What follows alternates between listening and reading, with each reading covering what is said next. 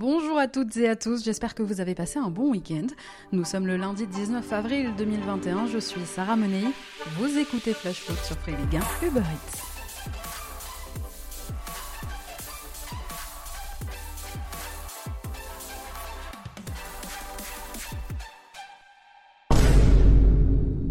Ça y est, ils l'ont fait. Emmenés par les surpuissants présidents du Real Madrid et de la Juventus, Florentino Pérez et Andrea Agnelli, 12 clubs viennent d'annoncer la création de la Super Ligue européenne. Le Real Madrid, le FC Barcelone, l'Atlético de Madrid, la Juventus, donc l'AC Milan, l'Inter Milan, Liverpool, Manchester United, Manchester City, Chelsea, Tottenham et Arsenal. Certains les appellent déjà les 12 salopards. Ce sont eux, les clubs fondateurs de cette Super Ligue européenne. Trois autres clubs seront invités à se joindre à eux dans cette compétition dont le but est qu'elle soit, pour les clubs en question, eh bien, très intéressante financièrement au détriment de l'UEFA qui, selon eux, prend trop d'argent sur la Ligue des Champions.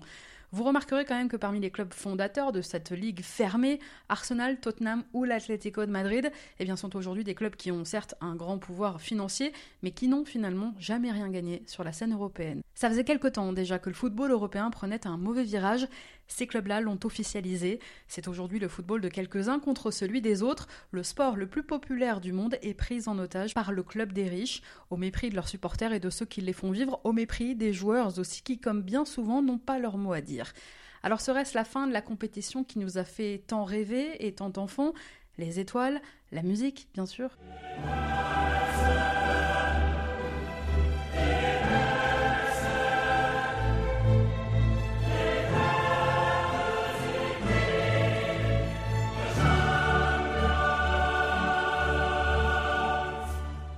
mais aussi donc la fin des épopées folles, des aventures de l'Ajax Amsterdam, de l'Atalanta Bergame, et avant eux ceux du Steaua Bucarest, de l'Étoile Rouge de Belgrade. Tout ça pourquoi? Pour l'argent, évidemment, le nerf de la guerre, les revenus pour les clubs engagés en Super League devraient dépasser les 10 milliards d'euros sur la période d'engagement des clubs. Alors concernant les clubs anglais et concernés, les supporters montent quand même au créneau. À Tottenham, ils parlent aujourd'hui de trahison, de décision cupide pour remplir les poches de ceux qui sont au sommet. Les fans d'Arsenal décrivent ce projet comme la mort du club en tant qu'institution sportive. À Chelsea aussi, les supporters se sentent trahis. En Espagne, les socios du Real Madrid et du FC Barcelone devront voter avant de valider quoi que ce soit. Et si c'était pas ça, finalement, la solution du futur, la solution à l'avenir, pour lutter contre le grand capital, avoir plus de supporters actionnaires dans nos clubs européens, plus d'écuries dans lesquelles la fanbase aurait son mot à dire, les socios, ce système d'actionnariat participatif très développé en Amérique du Sud, un peu au Portugal et donc en Espagne, avec entre autres les deux gros que sont le Real et le Barça, et dans lequel les socios ont leur mot à dire, c'est peut-être ça, finalement, l'avenir pour que les supporters ne soient plus pris en otage par leur club. Alors au sein même des clubs européens, des grosses écuries, certains ont dit non quand même. Le Paris Saint-Germain s'est grandi en étant avec le Bayern Munich par exemple l'un de ceux qui pour l'instant ont refusé de participer à ce projet de Super League. Aujourd'hui, le B4B, le RB Leipzig, Porto notamment, se sont aussi rajoutés à la liste des dissidents. Il faudra que le front s'élargisse pour que chacun ait encore le droit de rêver, et c'est ce que la Ligue des Champions nous permettait de faire. Les joueurs aussi ont pris la parole, Mesut Özil, Ander Herrera, Bakary Sagna notamment se sont exprimés sur leurs réseaux sociaux pour dénoncer ce projet. Alors pendant ce temps-là, en dépit de la menace de cette Super League fermée, le comité exécutif de l'UEFA a validé ce lundi matin la nouvelle formule de la Ligue des Champions à partir de 2024. Il y aura 36 clubs au départ au lieu de 32 aujourd'hui. Des équipes réparties dans quatre chapeaux de 9 équipes amenées à disputer une sorte de mini-championnat. La France aura trois places assurées, la revendication de la Ligue 1 depuis longtemps maintenant, tandis que le vainqueur de la Ligue des Champions et celui de la Ligue Europa de la saison précédente seront automatiquement qualifiés pour la compétition. Au-delà de ça, la réponse de l'UEFA hier a été cinglante. L'instance a contre-attaqué, évidemment, contre la Super League et elle a promis des sanctions. L'UEFA a menacé d'exclure les 12 équipes de toutes les compétitions européennes. Exit donc la Ligue des Champions, la Ligue Europa, mais pas seulement. Les fédérations nationales et les ligues domestiques restent pour l'instant fidèles à l'UEFA. Les clubs impliqués pourraient par exemple être exclus des championnats nationaux. Pas de première ligue pour les deux Manchester, pas de première ligue pour Chelsea, pour Tottenham, pas de Serie A pour les deux Milan, etc. Autres sanctions envisagées par l'UEFA, les joueurs engagés en Super League avec leur club pourraient aussi être privés de sélection nationale. Par exemple, pas d'Euro ou de Coupe du Monde pour Antoine Griezmann, pour Raphaël Varane ou pour Ferland Mendy, entre autres. Entre l'UEFA et les 12 frondeurs, la guerre est déclarée. Allez, retour à notre cher Ligue 1. Tout de suite, on fait le point sur les rencontres du week-end et tout ce qu'il ne fallait pas manquer de la 33e journée de championnat. Música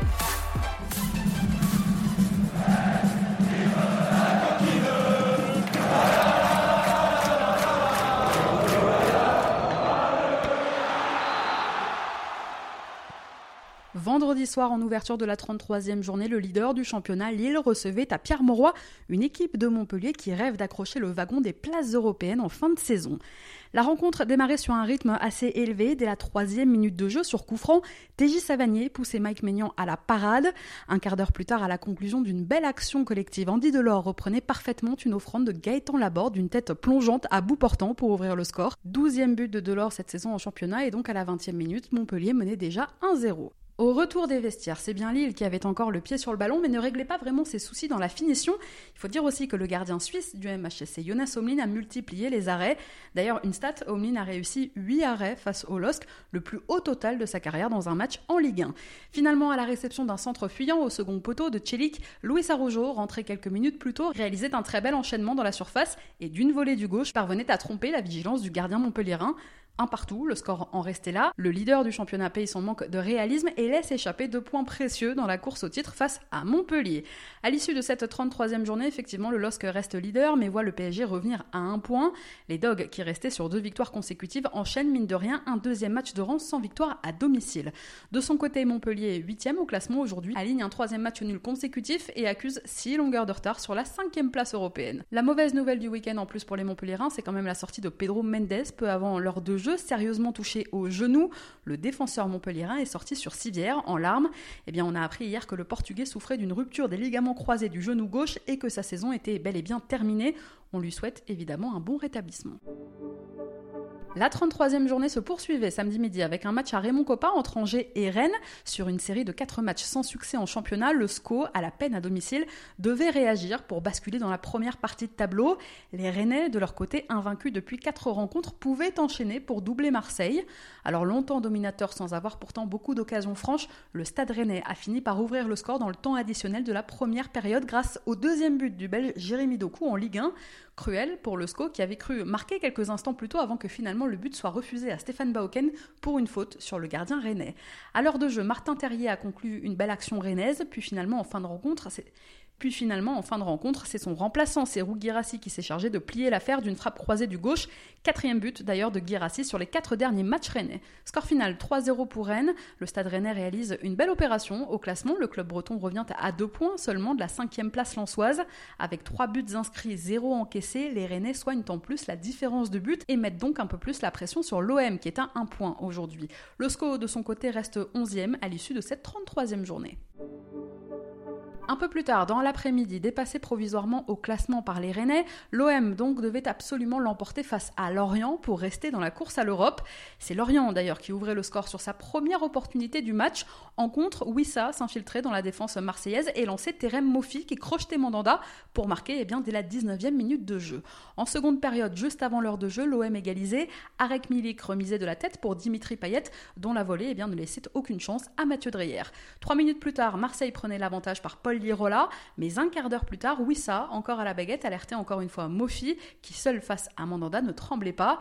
Finalement, le but de la victoire marseillaise était signé Paul Lirola dans le temps additionnel. Avec son doublé, le latéral prêté par la Fiorentina permet à Marseille de s'imposer 3 buts à 2 et de monter à la sixième place du classement à un point de lance. Avec cette victoire, Jorge Sampaoli devient le premier entraîneur marseillais à remporter ses quatre premières rencontres à domicile depuis 30 ans. De son côté, Lorient reste 17e au classement et va devoir jusqu'au bout se battre pour le maintien. Hier, en début d'après-midi, c'était pour les Parisiens un match idéal pour rattraper leur retard sur le LOSC après le match nul des Dogs face à Montpellier. Sur la pelouse du Parc des Princes, où les Parisiens étaient sur une série de trois défaites, les hommes de Mauricio Pochettino ont souffert face à l'AS Saint-Etienne. Ce sont d'ailleurs les Verts qui ont ouvert le score par l'intermédiaire de Denis Bouanga à la 77e. À partir de là, la rencontre s'est un peu emballée. L'ouverture du score des Stéphanois a réveillé les Parisiens et a réveillé notamment Kylian Mbappé, qui a décidé d'accélérer et qui a égalisé pour les Parisiens dans la foulée. À quelques minutes de la fin seulement, Bappé s'offrait même un doublé avec un deuxième but sur penalty. Romain Mouma égalisé dans le temps additionnel, mais les Parisiens ne tremblaient pas avec un troisième et dernier but signé Mauro Icardi au bout du bout du temps additionnel. Victoire parisienne donc 3 buts à 2 et on écoute la réaction de Kylian Mbappé après la rencontre. On s'est mis, euh, mis un peu dans les problèmes. Voilà, quand, on mène 2-1 comme ça, on doit, on doit garder le score. Mais après, on n'a pas lâché, on avait envie de gagner parce que le championnat, c'est extrêmement important pour nous, c'est un objectif primordial. Ce serait le, dixième du club, donc nous, on veut, participer à, l'histoire du club. On veut gagner, on veut gagner, on est des compétiteurs. Les gens, ils pensent que c'est facile de gagner. Bah, cette année, ça tombe bien, il y a une course au titre, ça montre que c'est pas facile, ce qu'on a fait les dernières années, mais on veut continuer à le faire. Donc, euh, n'y a pas de secret, il faut, il faut se donner à fond et, gagner tous les matchs. Voilà, dans la douleur, trois points très importants qui permettent à Paris de revenir à un point du LOSC. La SSE aujourd'hui est 13e au classement et Claude Puel était assez déçu en conférence de presse. Ça s'est joué sur des, petits détails. Je ne sais plus si c'est le premier ou le, deuxième. Il y a, il y a une, faute Mbappé sur, euh, sur Camara, je crois, qui n'est qui est, pas sifflée. Euh, on n'est pas replacé et puis ça fait euh, ça amène ça amène le but donc euh, voilà, ça s'est joué vraiment sur des petites, euh, petites choses à la fin, sur des petits détails qui nous ont été contraires. Ça c'est évident. Voilà, bon, c'est un peu le regretter. bon, il y a beaucoup de regrets, beaucoup de regrets et de frustration après, après un tel match, vu le développement du match et vu le score à la fin. Et ça fait mal de, le perdre dans les, dans les arrêts de jeu, mais encore une fois, il faut en tirer les conséquences et puis euh, les, bonnes choses et, avancer, et ça sera le plus important. Hier après-midi à Francis Leblé, c'est Brest qui recevait le RC Lens. Candidat à l'Europe, les Lensois retrouvaient l'une des belles surprises du début de saison. Lens voulait reprendre le large sur ses poursuivants et Brest, de son côté, sur une mauvaise dynamique ces dernières semaines, voulait lui aussi reprendre un peu d'air, mais dans la course vers le maintien. La rencontre débutait mal pour l'équipe d'Olivier Dalloglio puisque Romain Philippotto se blessait dès les premiers instants du match. Lens se procurait d'ailleurs quelques occasions, mais finalement, sur corner, c'est John qui ouvrait le score pour Brest. Plus réaliste, les Brestois menaient donc à la pause. La seconde période devenait un peu folle. À 20 minutes du terme, les Lensois obtenaient un penalty grâce à Ignatius Ganago, penalty que Gaël Kakuta s'est chargé de transformer. Une fin de match sous tension. La rencontre s'est terminée sur une pluie de cartons rouges. L'arbitre de la rencontre, M. Karim Abed, s'est un peu lâché. Si Steven Fortes a été exclu dans le jeu suite à un deuxième carton jaune, le Brestois John Lucas et le Lensois Simon Banza ont été eux exclus après une altercation consécutive à un tacle du premier qui venait d'être averti.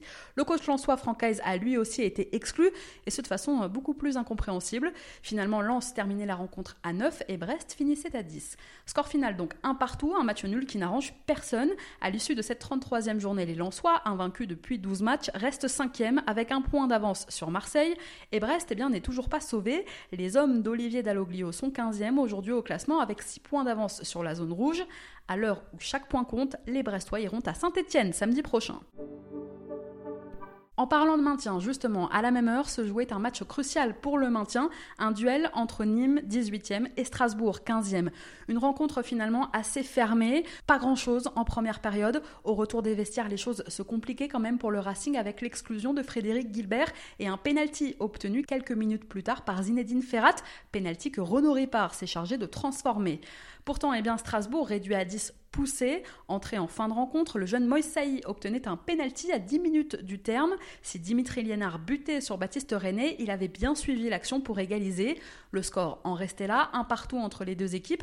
Avec ce match nul, Strasbourg s'en sort plutôt bien et se retrouve 14e avec 6 points d'avance sur Nîmes, qui de son côté eh reste 18e, barragiste et qui peut quand même nourrir quelques regrets. À la même heure, match sans enjeu entre le Stade de Reims et le FC Metz, deux équipes qui ont suffisamment de points pour se maintenir mais qui sont trop loin aujourd'hui des places européennes pour espérer quoi que ce soit. Reims a globalement dominé cette rencontre et a surtout buté sur un très bon Alexander Oukidja. Score final 0-0, les deux équipes se sont quittées dos à dos. Reims aujourd'hui se retrouve 11e au classement tandis que Metz grimpe à la 9e place. Une victoire pour l'honneur. Lanterne rouge du championnat, les Dijonais pouvaient être officiellement relégués ce week-end en cas de défaite contre l'OGC Nice. Un début de rencontre sans grand rythme, mais les choses se sont accélérées en seconde période. Sur la gauche, devant la surface niçoise, Roger Assalé déclenchait un tir qui a été contré par Jordan Lotoba. Vigilant sur la droite, Fouad Chafik reprenait le ballon et l'envoyait sous la barre transversale de Walter Benitez. La solidarité dijonnaise était récompensée par une main ensuite de William Saliba dans sa surface et donc un penalty que Yacine Benzia s'est chargé de transformer pour les Dijonais Score final 2-0 pour les hommes de David Linares qui s'offrent un sursis et remportent leur troisième victoire de la saison. Nice, de son côté, a chuté à la dixième place au classement à l'issue de cette 33e journée. C'est toujours très serré en haut du classement après le nul du LOSC et la victoire du Paris Saint-Germain juste avant le déplacement de Lyon à Nantes. L'AS Monaco jouait hier après-midi un match très important face aux Girondins de Bordeaux au match Atlantique.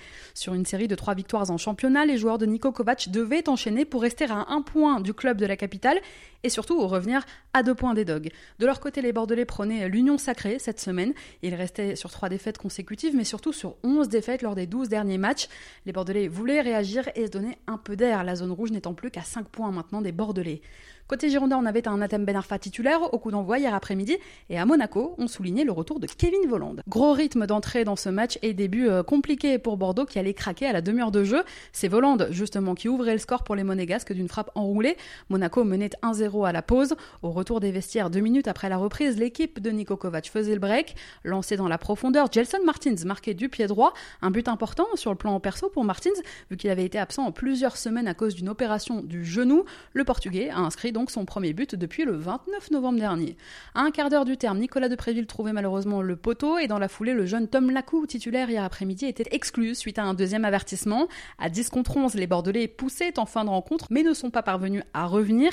Pire, en toute fin de match, les Monégasques marquaient même un troisième but grâce à une tête de Jovetic. Score final 3-0 pour Monaco qui conforte sa troisième place. C'est toujours aussi difficile en revanche pour Bordeaux qui reste 16e à l'issue du week-end. Pour couronner l'après-midi cauchemardesque, la sortie sur blessure de Laurent Koscielny. On écoute d'ailleurs la réaction de Paul Weiss à la fin de la rencontre. Bien sûr qu'on a vu du mieux, mais c'est pas parce qu'on s'est parlé, euh, qu'on sait des choses que d'un coup euh, tout, euh, tout, tout redevient magique. Il faut continuer, il faut persévérer, il faut continuer à bien bosser, il faut avoir trouvé la, confiance en nous, en confiance en ce groupe. Et puis, et puis ça, ça va le faire, mais il faut, faut pas lâcher, il faut persévérer. on, va, on va prendre du positif, bien récupérer et puis continuer à, eh ben, à bosser. Il n'y a pas de secret, on va se réfugier dans le travail et, et on va pas lâcher. C'est pas maintenant qu'on va lâcher. Hein. La semaine prochaine, les Bordelais ont un déplacement très important qui les attend à Lorient. Enfin, en clôture de cette 33e journée, hier soir à la Beaujoire, c'est Nantes qui recevait l'Olympique lyonnais, un prétendant au titre qui affrontait une équipe en lutte pour le maintien. Les hommes de Rudy Garcia devaient s'imposer pour suivre le rythme de Paris et de Monaco, qui, je vous le disais, étaient vainqueurs tous les deux un peu plus tôt dans la journée, alors que les joueurs d'Antoine Camboiret, de leur côté, pouvaient profiter des faux pas de Lorient et de Nîmes. En première période, les Lyonnais frappaient d'entrée avec un but dès la cinquième minute de jeu, signé Memphis de Paille. Le Néerlandais s'offrait même un doublé avant la mi-temps en transformant un penalty obtenu par Carl Toko Ekambi à la 35e minute de jeu. En seconde période, Nantes allait mieux et s'offrait même à l'heure de jeu eh bien, le but de l'espoir grâce à son capitaine Nicolas Palois. Mais ça n'a pas suffi. Score final de Buzyn pour Lyon. Une victoire importante pour l'OL qui reste accroché au wagon de tête. Les Gaunes reviennent à 3 points de Lille, le leader, et peuvent continuer de croire en un possible titre de champion de France ou en tout cas continuer de croire au podium. On écoute l'entraîneur lyonnais Rudy Garcia après la rencontre. Je crois que c'est assez inédit d'avoir autant de points après 33 journées et de ne pas être sur le podium, mais euh, voilà, c'est comme ça. Je trouve que je l'ai dit. Ce championnat est passionnant, excitant. Euh, c'est bien dommage que on n'ait pas du monde dans les, dans les tribunes. Je ne sais pas si on en aura avant la fin de la saison, mais euh, mais c'est l'un des grands championnats européens à regarder en ce moment. Euh, on va faire un peu de publicité pour notre Ligue Dans les prochaines semaines, l'OL reçoit à Lille et va à Monaco, de matchs très importants. Les Gaunes ont donc leur destin entre leurs mains. Quant aux Canaries, cette défaite les plonge un peu plus dans la crise. 19e, les Nantais restent à 4 points de Lorient, le premier non relégable, et à 3 longueurs de Nîmes, le barragiste. Allez, tout de suite, on vous partage notre coup de cœur de la semaine dans Flash Foot. Tu le sais, je te l'ai dit dans la colline. Mais Tu t'aimes d'une façon que c'est pas possible de le dire. Et tout le temps je te vois, tout le temps je te parle. Le coup de cœur cette semaine, il est pour John Lucas, devenu le patron du milieu brestois en raison des absences d'Aris Belkebla suspendu et de Polan blessé. Le Brésilien a marqué ce week-end le seul but de son équipe, son premier but de la saison sur corner direct, mais il a aussi été exclu en fin de match. Agressif à la récupération, il a bien orienté le jeu brestois, John Lucas, et il a, comme souvent, eu très peu de déchets dans son jeu. Alors pourquoi c'est notre coup de cœur Pour toutes ces raisons, et parce que déjà pour Brest, il fallait saisir l'opportunité fin décembre de récupérer en prêt pour six mois le jeune Brésilien l'Olympique Ils l'ont fait un peu à la surprise générale et pour l'instant, eh bien, le pari des dirigeants bretons est réussi et le mariage avec John Lucas fonctionne plutôt bien. Barré par la concurrence à Lyon, le joueur de 22 ans poursuit donc sa progression en Bretagne, régulièrement aligné par Olivier Dalloglio depuis son arrivée. John Lucas a gratté déjà plus de 600 minutes de jeu, 7 titularisations en 11 matchs.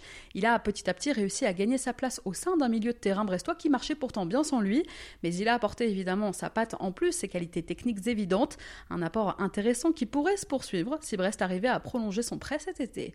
Exclu, je le disais de façon assez incompréhensible en fin de rencontre face à Lens ce week-end, sachez que Brest compte faire appel concernant donc le carton rouge de son milieu de terrain.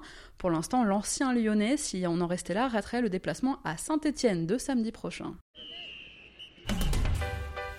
Merci à tous d'avoir été avec nous, c'était Sarah Menei. Vous écoutiez Flash Foot sur Free Ligue 1 Uber Eats. On se retrouve demain.